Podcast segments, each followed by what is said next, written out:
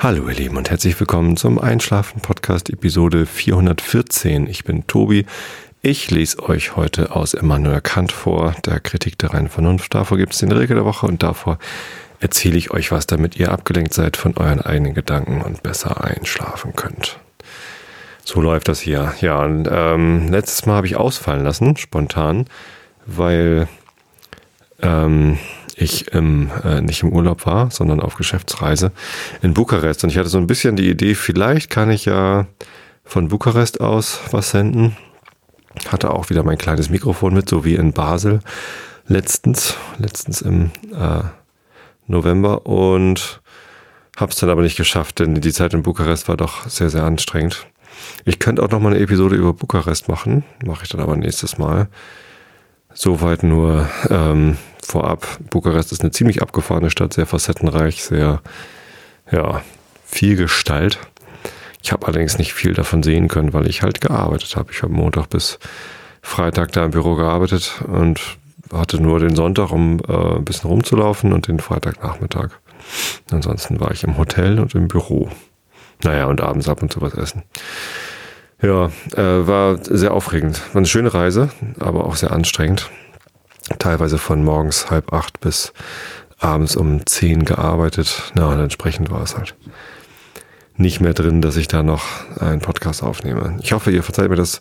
Zumindest äh, das Foto, das ich von mir aus einer Bukarester Kneipe gepostet habe auf dem Facebook, auf der Facebook-Seite dieses Podcasts, hat äh, sehr viel Zuspruch gefunden. Vielen Dank dafür. Ähm, ja, mich über eure ganzen Likes und Kommentare sehr gefreut und mich auch gefreut, dass ihr mir das nicht krumm nehmt, wenn ich es dann mal spontan ausfallen lasse. Ja, kann übrigens demnächst wieder passieren, denn im April bin ich eine Woche in Holland. Weiß ich aber gar nicht, ob das eine Einschlafenwoche ist oder eine Realitätsabgleichwoche. Und da werde ich sicherlich auch wieder nicht zum Aufzeichnen kommen, denn das ist äh, eine Woche Workshop und das ist auch immer sehr anstrengend und voll. Der Kopf immer so voll, da kann man so schlecht podcasten. Oh, könnte ich einfach alles rauslassen. Ja. Äh, ebenso auf Facebook hatte ich die Frage gestellt, worüber ich denn in dieser Episode reden soll. Ich hatte zwei Themen zur Auswahl. Ähm, das eine war Digitalisierung und das Thema hat auch äh, gewonnen mit, was war das, 65 Prozent oder so? 75, irgendwie, keine Ahnung. Deutlich gewonnen von, acht, von über 800 Stimmen. Und ähm, obwohl es gar nicht als demokratische Abstimmung gemeint war. Also ich wollte nur eure Meinung hören. Äh, entscheiden tu ja letztendlich doch immer ich, worüber ich rede. Das andere Thema wäre Sex-Podcasts gewesen. Da kamen viele Kommentare, dass ich hier nicht über Sex reden soll. Das habe ich natürlich auch überhaupt nicht vor. Wo käme ich denn dahin? Äh, der Auslöser, warum ich darüber reden wollte, war einfach nur, dass ich letztens in der Zeitung war mit einem Interview. Da war ein Redakteur hier mit Begleitung und hat mir lauter Fragen gestellt zum Thema Podcasting und ja, ob dann jetzt der, der Hype endlich losgeht und ob Podcasts jetzt endlich groß werden. Und das habe ich schon so oft gehört und, und bin ich schon so oft gefragt worden, dass ich einfach irgendwie gesagt habe, nee, ich glaube nicht. Ähm, es gab schon so viele solche Wellen und irgendwie, wenn man das vergleicht mit YouTube, erfolgreichen YouTube-Kanälen, dann ist das halt einfach alles nicht so groß und erfolgreich. Und deswegen habe ich das so runtergespielt. Dieses Interview erschien auch in ganz vielen äh, deutschen Tageszeitungen. Äh, unter anderem in der Lüneburger Tageszeitung, glaube ich, heißt sie, weiß ich nicht mehr. Und ähm, gleichzeitig erschien aber in der gleichen Lüneburger Tageszeitung, also am gleichen Tag, ähm, auf Seite 8 noch ein weiterer Artikel über mich. Da hat nämlich eine Redakteurin aus Lüneburg mich angerufen, ein Telefoninterview gemacht äh, und dann eben auch einen Artikel veröffentlicht und auf Seite 11 erschien dann irgendwie drei Seiten weiter der Artikel von dem Redaktionsnetzwerk Deutschland, was dann irgendwie halt in ganz vielen Tageszeiten. Das war sehr lustig. Ich glaube, die Leute in Lüneburg waren recht irritiert, dass gleich zwei Artikel über den Einschlafen-Podcast in einer Zeitung waren. Und ein Arbeitskollege von mir, der kommt auch aus Lüneburg, der hat mir dann die Zeitung mitgebracht, so dass ich dieses äh, bemerkenswerte Fundstück jetzt in meiner Sammlerkiste habe. Ja, das war ganz lustig. Genau. Ähm, und kurz nachdem aber dieser Artikel erschienen ist, habe ich gedacht, vielleicht liege ich falsch, denn ab und zu, nicht oft, aber ab und zu gucke ich ja in iTunes rein, ähm, um zu gucken, was denn da für Podcasts gerade beworben werden und wie die Charts so aussehen. Und manchmal gucke ich auch, wo meine Podcasts so in den Charts sind. Und der Einschlafen-Podcast ist da eigentlich regelmäßig so in den Top 20, Top 30, manchmal auch weiter unten, ab und zu auch in den Top 10. Das ist dann immer ganz nett, weil das dann auf der Startseite irgendwie sichtbar ist. Ich weiß gar nicht, wie viele Leute auf die iTunes Podcast Charts draufklicken, um zu gucken, was da in den Charts ist. Ähm, ich glaube, das hat nicht so viel Effekt, ob man in den Charts ist oder nicht. Äh, ist ja auch noch ein bisschen undurchsichtig, wie sie das berechnen.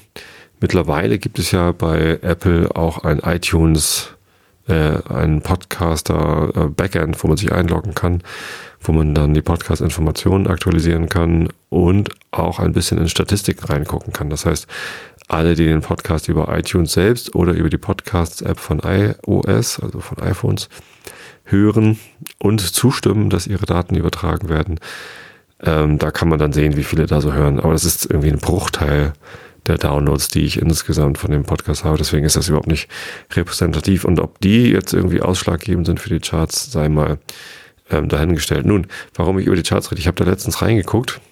Wie gesagt, nachdem dieser Artikel erschienen ist, in dem ich gesagt habe, dass der Durchbruch der Podcast nicht kam. Und dann sah ich, dass dort ähm, in den Charts, und das war mir schon mal aufgefallen, dass da so Sex-Podcasts irgendwie ganz hoch drin sind, Sexvergnügen und ich weiß gar nicht, wie die alle heißen. Ich habe die auch noch nie gehört. Das interessiert mich halt auch nicht so.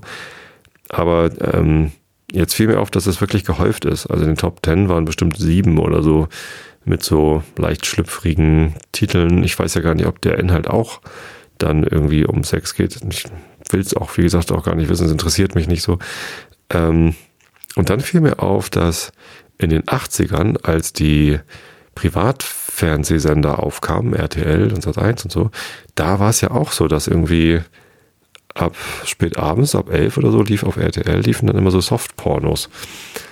Und vielleicht ist das das Gleiche. Vielleicht sind diese ganzen Sex-Podcasts so ähnlich wie die Softpornos von, von RTL damals. Das fand ich irgendwie ganz lustig. Und was aus Privatfernsehen geworden ist, kann man ja mittlerweile sehen. Die sind doch sehr erfolgreich und groß.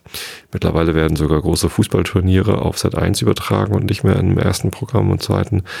Und das ist natürlich schon eine ganz schöne Nummer, was das Privatfernsehen schon so bringt. Und ja, wer weiß, vielleicht sind äh, die Sex-Podcasts jetzt die ersten Anzeichen der wirklichen Massenverbreitung von Podcasts und das Phänomen wird doch ganz groß. Naja. Ähm, das war auch schon alles, was ich über diese Podcasts reden wollte. So eine fixe Idee, dass sie vielleicht ein Signal dafür sein könnten. Ähm, mehr habe ich mich mit denen noch nicht beschäftigt. Ist mir auch relativ egal. Sollen sie ruhig machen. Also kann ja gut sein, dass dann, dann irgendwie viele Hörer erreicht und in die Charts kommt und dann wahrscheinlich machen die dann Werbung oder so. Ich weiß nicht welche Finanzierungsmodelle dahinter stehen und ob überhaupt, ist mir aber auch echt ziemlich schnuppe. Sollen sie doch machen. Und mir ist es auch nicht so wichtig, ob ich jetzt irgendwie in den Top Ten bin oder nicht, weil, wie gesagt, hat es sowieso wenig Einfluss darauf, ob mehr Leute diesen Podcast hören oder nicht, denn ähm, ja, das, da habe ich schon immer einen Blick drauf, wie viele Leute hören hier so zu. Und das sind ähm, eigentlich immer so zwischen 30 und 50.000 Downloads pro Episode über meine Server und dann nochmal so 10.000 bis 20.000 über Spotify dazu. Das ist relativ stabil, da tut sich nicht so viel, das ist auch in Ordnung.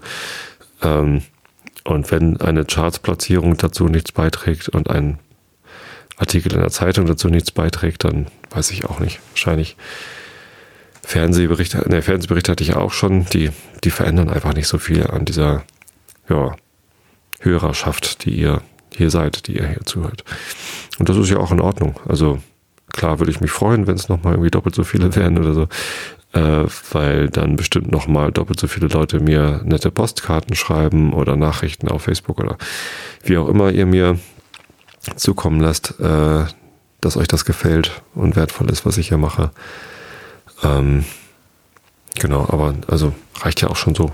Ich bin zufrieden sehr zufrieden. Und deswegen rede ich jetzt auch über das Thema, über das ihr abgestimmt habt, nämlich äh, Digitalisierung. Eben. Zeitmarker. Hm, egal. Digitalisierung, genau. Ähm, warum will ich über Digitalisierung reden? Das ist eine ganz lustige Geschichte. Ich war vor zwei Jahren etwa oder vor drei Jahren schon auf einem Barcamp der Firma Otto.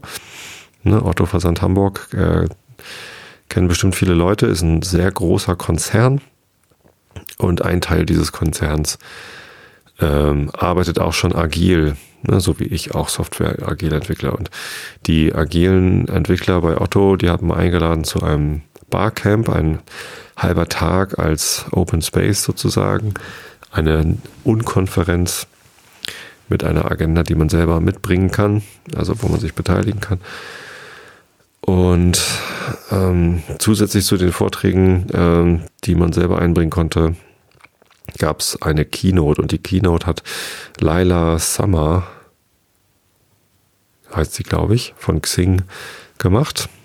Ähm, ich war damals schon nicht mehr bei Xing, also eine, eine nicht Ex-Kollegin, sondern sie ist äh, nach meiner Zeit bei Xing dort eingestiegen und ähm, hat da eine Keynote gehalten, einen Vortrag zum Thema Digitalisierung. Und ich saß da und schaute mir das an und sie erzählte so über Digitalisierung und ich dachte, das ist ja wirklich merkwürdig. Also mir kam das alles so vor, als würde man jetzt einen Vortrag über Multimedia-CDs halten. Denn Digitalisierung hielt ich irgendwie für eine Sache, die längst abgeschlossen sei. Weil ähm, für mich das Leben am Computer, mit dem Computer, ähm, in der Firma, im Privatleben, das ist einfach so völlig normal geworden für mich. Ähm, und ich habe da für mich persönlich wenig Herausforderungen, hatte ich so gedacht. Ähm, hab, hatte halt aber überhaupt nicht im Blick, ähm, dass das für die für den Großteil der Bevölkerung eben noch nicht der Fall ist. Ich meine, ihr hört hier jetzt zu, ihr seid immerhin Podcast-Hörer, das heißt, Ihr wisst, dass es sowas wie Podcasts gibt, äh, wie auch immer ihr mir zuhört, über euer Handy höchstwahrscheinlich. Ähm, aber mit welcher App, ähm, keine Ahnung. Ähm, ist auch nicht so wichtig. Zumindest wisst ihr, dass man mit einer App einen Podcast hören kann. Die wenigsten hören den Podcast äh, mit einem PC und spielen ihn von der Webseite ab. Das ist nämlich ein Bruchteil von Prozenten. Ähm, das heißt, ihr seid in der Digitalisierung auch schon recht weit vorne. Nun gibt es aber noch ganz viele andere Leute, die eben noch nicht so weit vorne sind. Und dass irgendwie Frau Merkel irgendwie vor fünf, sechs, sieben Jahren war es, weiß ich nicht mehr, wann sie das gesagt hat, von, von dem Neuland gesprochen hat als Internet, wo alle drüber gelacht haben, ähm, dass sie das Internet als Neuland bezeichnet. Ähm, hatte ich auch drüber gelacht. Ist ja aber für ähm, viele andere Deutsche, die nicht so im Internet ähm, seit Jahrzehnten sind wie ich, naja, seit, seit 1994 bin ich im Internet. Da habe ich angefangen zu studieren. Seitdem habe ich eine E-Mail-Adresse. Ähm, 95 habe ich mir meinen eigenen PC gekauft. Ja, ich habe angefangen, Informatik zu studieren, ohne einen eigenen PC zu haben. Das ging damals noch.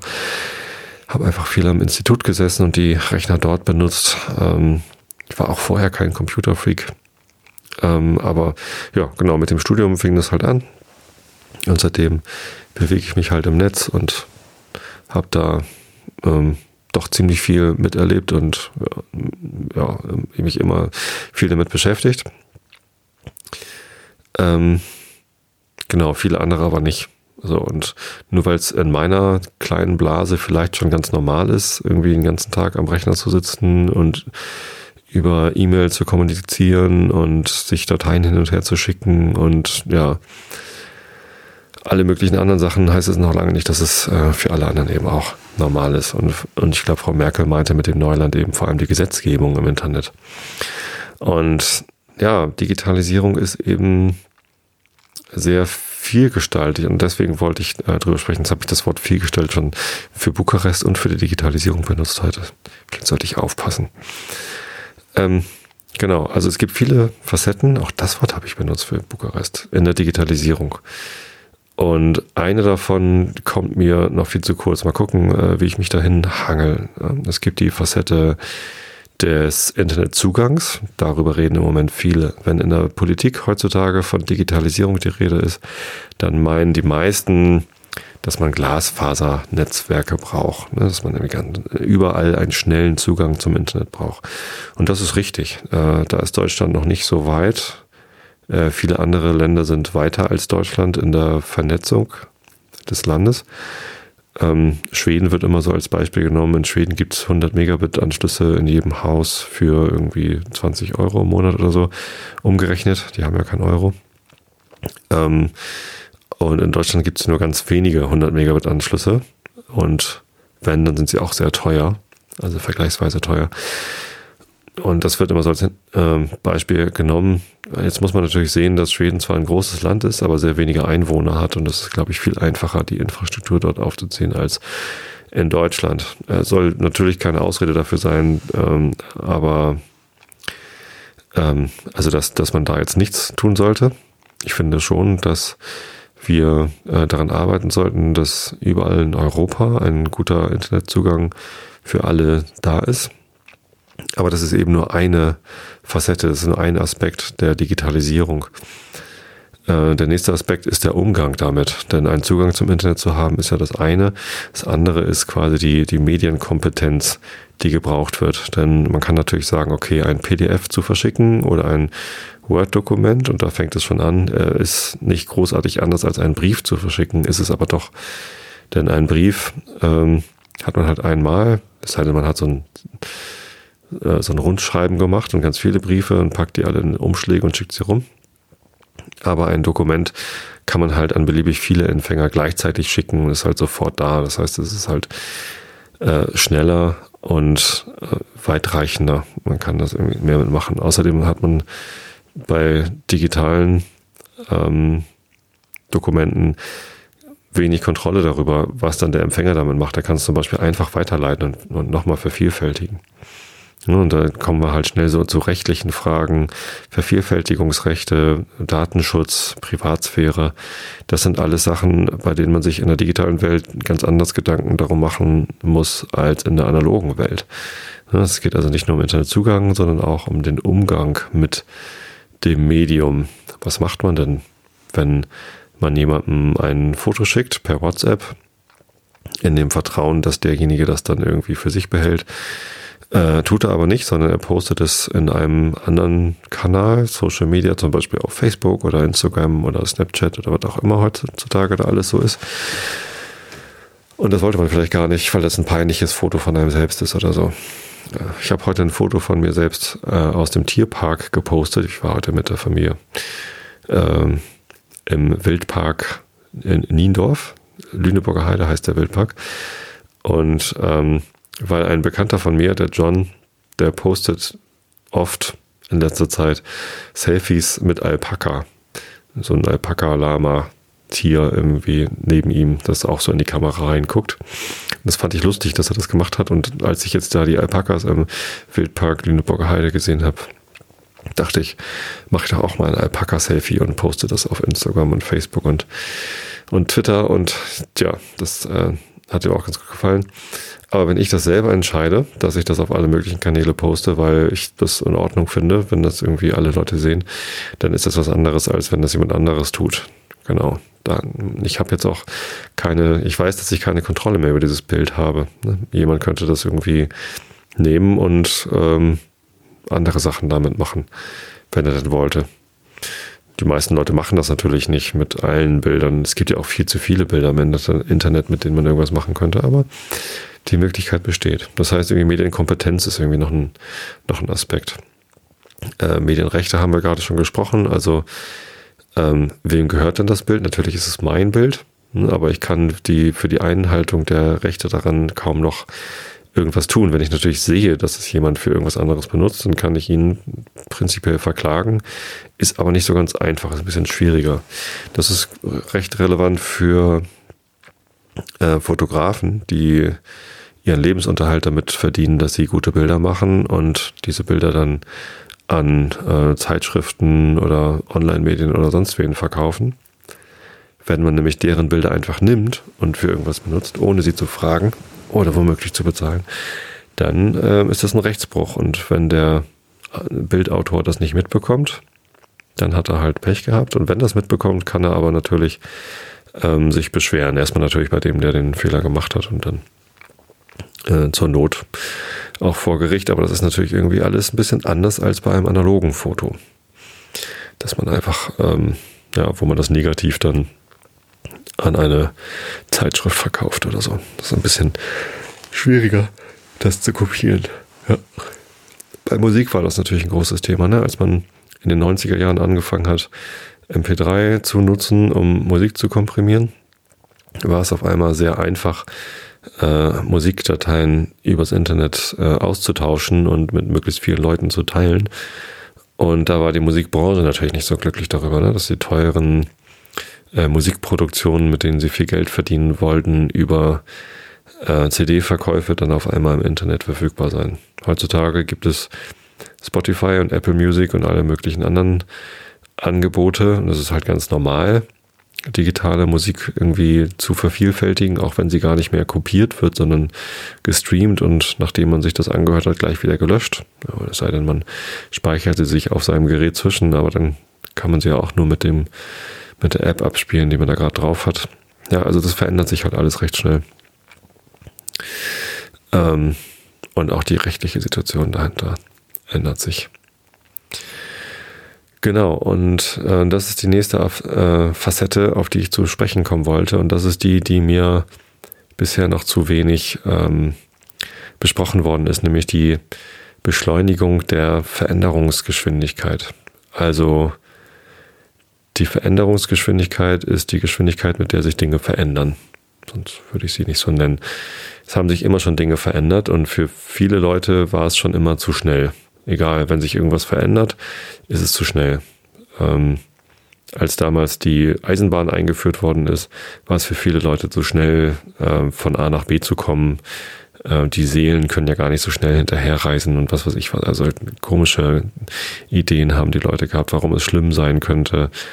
Ähm, dass die Leute jetzt mit der Eisenbahn fahren können. Und dieser Wandel, dass man eben nicht mehr nur mit Pferdekarren irgendwie durch die Gegend geeiert ist, sondern auch mit der Eisenbahn, der hat recht lange gebraucht, bis irgendwie mit der Eisenbahn zu fahren, die man heute gar nicht mehr Eisenbahn nennt. Ähm, wie nennt man sie denn? Die Bahn nennt man sie. Ja. Ähm, das hat irgendwie eine, eine, ganze Weile gedauert. Ja, und heutzutage, äh, also die, diese Wandel waren früher ganz viel früher, also vor der Industrialisierung, also ähm, bis zum 18. Jahrhundert vielleicht, waren diese Veränderungen auch da. Ähm, es gab schon immer Fortschritt und für viele war der Fortschritt immer schon zu schnell, aber der Fortschritt war so langsam, dass die Menschen den nicht so, also dass man schon sehr gut aufpassen musste, um ihn überhaupt wahrzunehmen. Ja, vielleicht nur die reichsten und gebildetsten Leute hatten überhaupt Zugang zu diesen Veränderungen und konnten das überhaupt miterleben. Für, die meisten Menschen bis vor 200 Jahren ähm, sah die Welt bei ihrer Geburt genauso aus wie ähm, im Alter. Das heißt, während ihrer Lebensspanne hat sich, äh, haben sich, wenn dann nur Nuancen geändert oder wenn sich mal was verändert hat, dann halt vielleicht eine Sache, aber nicht so viel wie heutzutage. So, und diese Veränderungsgeschwindigkeit, die hat aber zugenommen. Die nimmt immer noch zu. Wenn man mal vergleicht, äh, wie die Welt vor zehn Jahren aussah, da kam gerade das erste iPhone raus. Also vor zwölf Jahren gab es noch kein iPhone. Da gab es zwar schon die ersten Smartphones, aber das waren noch ganz komische Klötze. Von Nokia wahrscheinlich. Und BlackBerry gab es, glaube ich. Aber ähm, tja, ähm, heutzutage ist es irgendwie ganz normal, dass sehr, sehr viele Menschen Smartphones haben. Und ähm, das ist der, der Wandel auch, der auch mit diesen Smartphones passiert ist, ähm, wird auch immer schneller. Heutzutage sind in Smartphones bessere Kameras eingebaut als noch vor fünf Jahren als Kompaktkamera so zu kaufen waren, womöglich. Also die neuen iPhones haben sogar zwei Kameras eingebaut, damit man damit schlauere Sachen machen kann. Insgesamt ist die Kamera, die in Smartphones eingebaut ist, halt stark darauf angewiesen, dass da eben ein Smartphone, also ein, ein Computer dranhängt. Und da kam im Gegensatz zu den Kompaktkameras von so Herstellern wie Canon und Samsung, äh, ist bei Smartphones halt die Entwicklung von der Computerseite gekommen. Das heißt, die, die Bildbearbeitung steht da viel stärker im Vordergrund als bei, bei Kompaktkameras. Deswegen können die auch teilweise wirklich erstaunlich gute Bilder machen. Ähm, da geht also die Veränderung, die wird immer schneller. Ähm, was, was vor fünf Jahren noch undenkbar war, ähm, dass man irgendwie, ich weiß gar nicht, wann kam eigentlich Spotify auf den Markt, dass man irgendwie überall problemlosen Zugang zu fast jeglicher Musik hat. Das war irgendwie, ich weiß noch, dass ich in den 90er Jahren habe ich halt MP3s gesammelt, also im Wesentlichen von meinen eigenen CDs und von Freunden vielleicht. Also aus dem Internet illegal heruntergeladen habe ich durchaus auch mal ein MP3 oder zwei oder ein Album, aber das war mir zu instabil und ich mochte das nicht so gern. Und von Freunden MP3s kopieren als Privatkopie ähm, fand ich aber okay, und fand ich auch ganz, ganz praktisch. Und so hatte ich halt eine, eine große Sammlung an MP3s. Die habe ich heute nicht mehr. Also ich, die, die sind noch irgendwo, diese MP3s, ich höre die aber nicht mehr, weil warum sollte ich? Es ist doch alles im Netz da und so ein Spotify-Abo habe ich jetzt für die ganze Familie abgeschlossen, kostet 14,99 im Monat und ähm, dadurch können meine Töchter hören, was sie wollen, meine Frau kann hören, was sie will und ich kann auch hören, was ich will und das ist halt extrem praktisch. Das gab es aber, also dieses Familienabo gab es halt vor zwei Jahren noch nicht. So, ähm, das heißt, die, die Veränderungen werden immer schneller und die, das, das Leben verändert sich immer schneller und auch der Umgang mit den Medien verändert sich immer schneller. Ähm, das mögen wir gar nicht so wahrnehmen, vor allem wenn ich, äh, ich bin ja recht nah dran an, an dieser Entwicklung, teilweise mit Schuld daran, mit den Produkten, die ich mitentwickle. Als Online-Produktmanager habe ich dazu beigetragen, dass diese Veränderung immer schneller wird, der Umgang mit den Medien sich immer schneller verändert.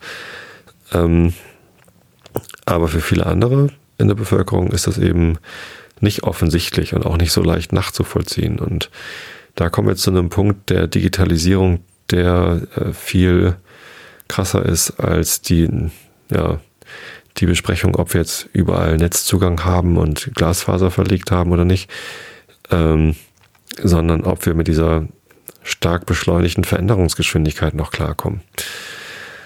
Ein Freund von mir zum Beispiel hat eine Schwimmschule. Ähm, und da hat er irgendwie drei, vier Bäder und acht Angestellte im, im Büro und 50 Schwimmlehrer oder so ungefähr. Keine Ahnung, vielleicht auch nur 40. Ähm, Leute, die halt bei ihm angestellt sind und Kurse geben.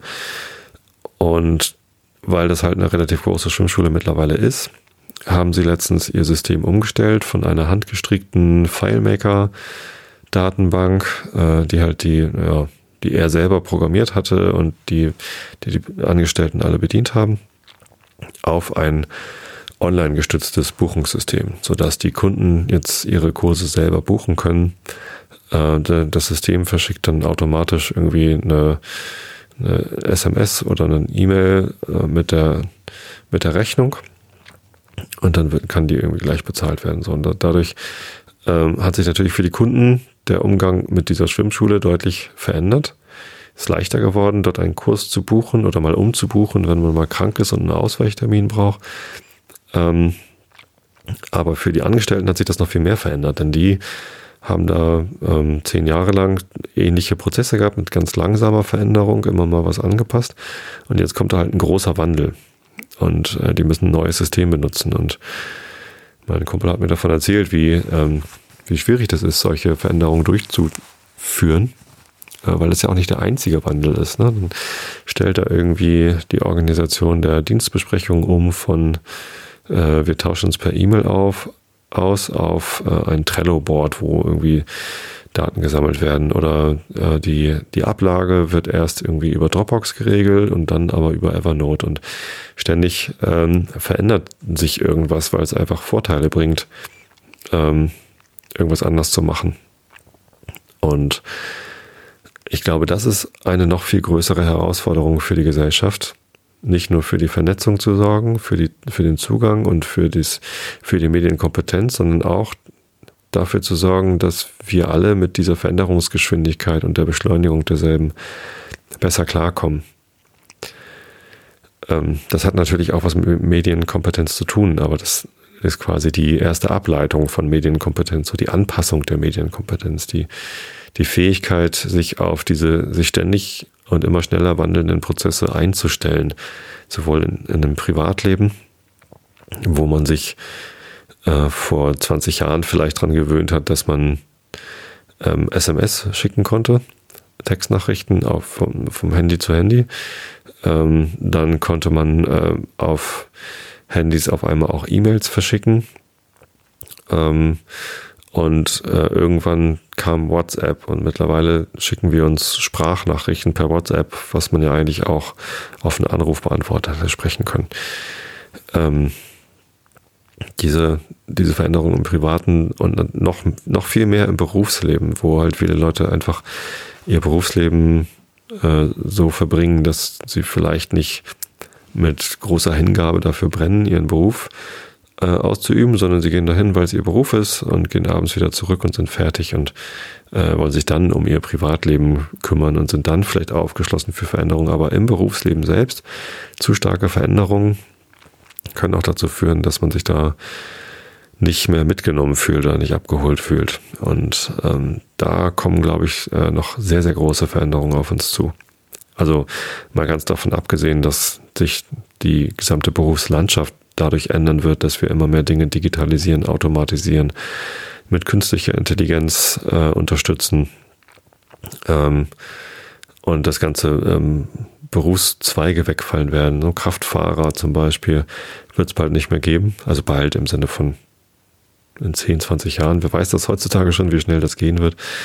Ähm, das heißt, ganze Branchen fallen weg, ähm, Berufsbezeichnungen fallen weg und ähm, in Seattle hat jetzt schon der erste Amazon Store aufgemacht, ein Supermarkt, wo es keine Kassierer mehr gibt, sondern man geht einfach rein, nimmt sich die Dinge, die man haben möchte, scannt sie mit der App kurz ein äh, und geht dann raus. Und wenn man dann rausgeht, äh, wird der Betrag automatisch vom Konto abgebucht. Das heißt auch die Kassiererin im Supermarkt äh, wird wegoptimiert. Das heißt, äh, wir müssen uns sowieso überlegen, wie die Arbeitswelt von morgen aussieht, wenn ganz viele Sachen wegfallen, ganz andere Sachen dazukommen äh, und sich die Dinge vor allem immer schneller verändern. So. Eine Antwort darauf habe ich nicht. Ich habe allerdings den Eindruck, dass das, was ich äh, in der Firma, in meiner Firma mache, einen Teil dazu beitragen kann. Denn ähm, ich bin ja Agile Coach und ich helfe den Entwicklungsteams ähm, effizienter zu entwickeln. Und das ist auch ein Prozess, der niemals aufhören wird, denn die Rahmenbedingungen für die Entwicklerteams, die ändern sich natürlich mindestens genauso schnell wie die Rahmenbedingungen der ähm, Angestellten in der Schwimmschule oder der Kassierer. Eigentlich noch viel schneller, denn äh, die Technologie verändert sich sehr schnell, die Kundenbeziehungen verändern sich sehr schnell. Und so verändert sich halt ständig, wie diese Entwicklungsteams miteinander zusammenarbeiten müssen. Und ähm, auf diese ständigen Veränderungen muss das Team reagieren und muss ähm, herausfinden, wie sie mit diesen Veränderungen gut umgehen können. Das tun sie, indem sie ja, agil vorgehen und sich regelmäßig zurückziehen und auf ihre Prozesse schauen und schauen, wie arbeiten wir hier eigentlich, was davon läuft gut, was davon muss angepasst werden. Ähm, das nennt sich Retrospektive, habe ich jetzt schon öfter von gesprochen. Das heißt, die Teams nehmen sich Zeit, ihre Prozesse zu äh, betrachten, ihre Zusammenarbeit zu betrachten und gucken, wie sie dann besser zusammenarbeiten können. Es gibt ja nicht den einen besten Weg, den man einschlagen kann und dann bleibt man dabei, sondern man muss ständig schauen, wie haben sich die Rahmenbedingungen gerade geändert, wie stellen wir uns darauf ein und ähm, man muss Experimente machen und herausfinden, was jetzt gerade hilft. Und nur weil es jetzt gerade geholfen hat, heißt es nicht, dass man an dieser Stelle nie wieder was tun muss, sondern es kann sein, dass dann nach einiger Zeit diese Sache nochmal wieder angepasst werden muss.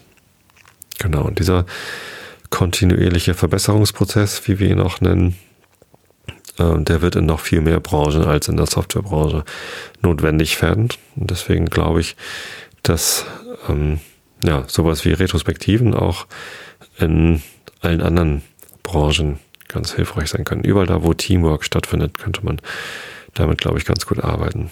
Wenn ihr da Interesse dran habt, ich habe da am Weltretrospektiventag ja einen Workshop zugegeben und den habe ich aufgezeichnet. Der ist auf YouTube jetzt verfügbar. Den kann ich auch gerne mal verlinken. Aber wenn ihr einfach nach äh, Retrospective Facilitator Workshop oder nach Tobi Bayer auf YouTube googelt, äh, sucht,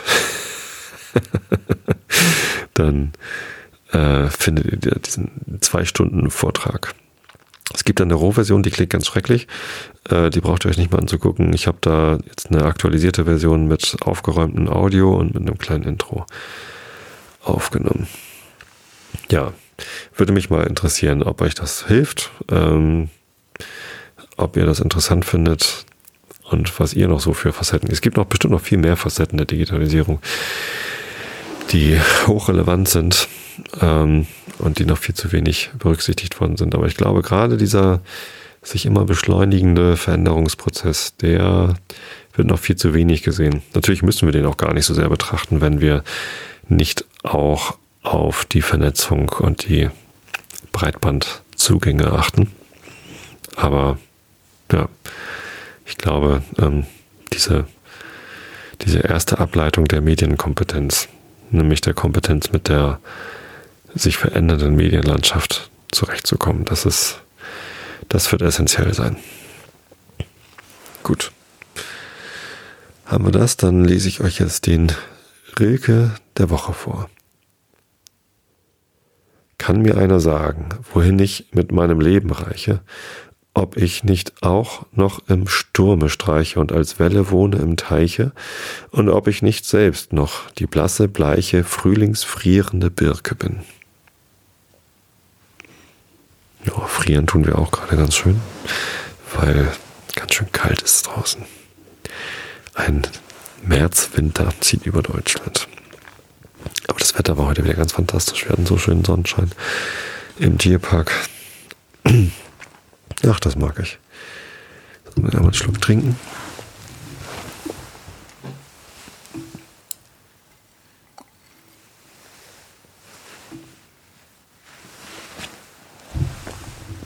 Damit ich besser vorlesen kann.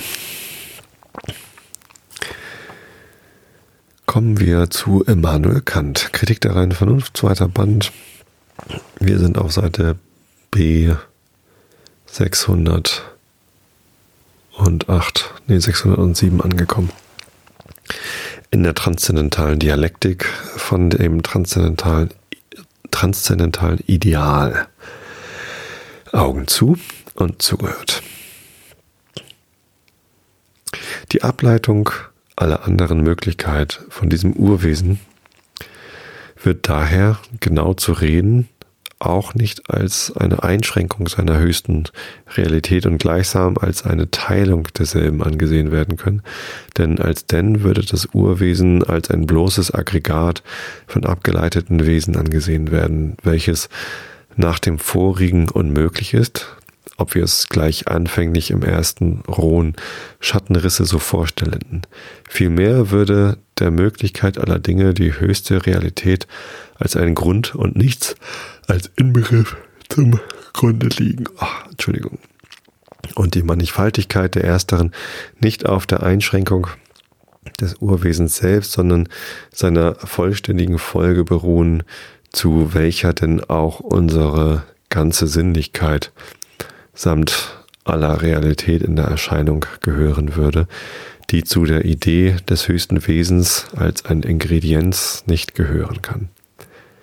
Wenn wir nun dieser unserer Idee, indem wir sie hypothetisieren, so ferner nachgehen, so werden wir das Urwesen durch den bloßen Begriff der höchsten Realität als ein einiges, einfaches, allgenugsames, ewiges und so weiter mit einem Worte es in seiner unbedingten Vollständigkeit durch alle Prädikate bestimmen können. Der Begriff eines solchen Wesens ist der von Gott in transzendentalem Verstande gedacht, und so ist das Ideal der reinen Vernunft der Gegenstand einer transzendentalen Theologie, so wie ich es auch oben angeführt habe.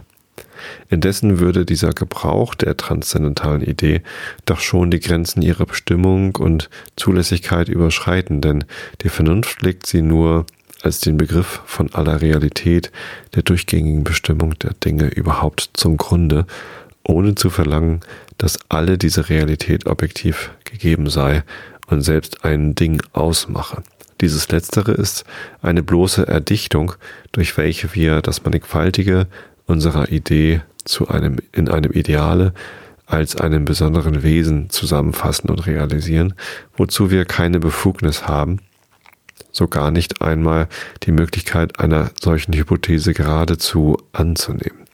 Wie denn auch alle Folgerungen, die aus einem solchen Ideale abfließen, die durchgängige Bestimmung der Dinge überhaupt, als zu deren Behuf die Idee allein nötig war, nicht, nichts angehen und darauf nicht den mindesten Einfluss haben.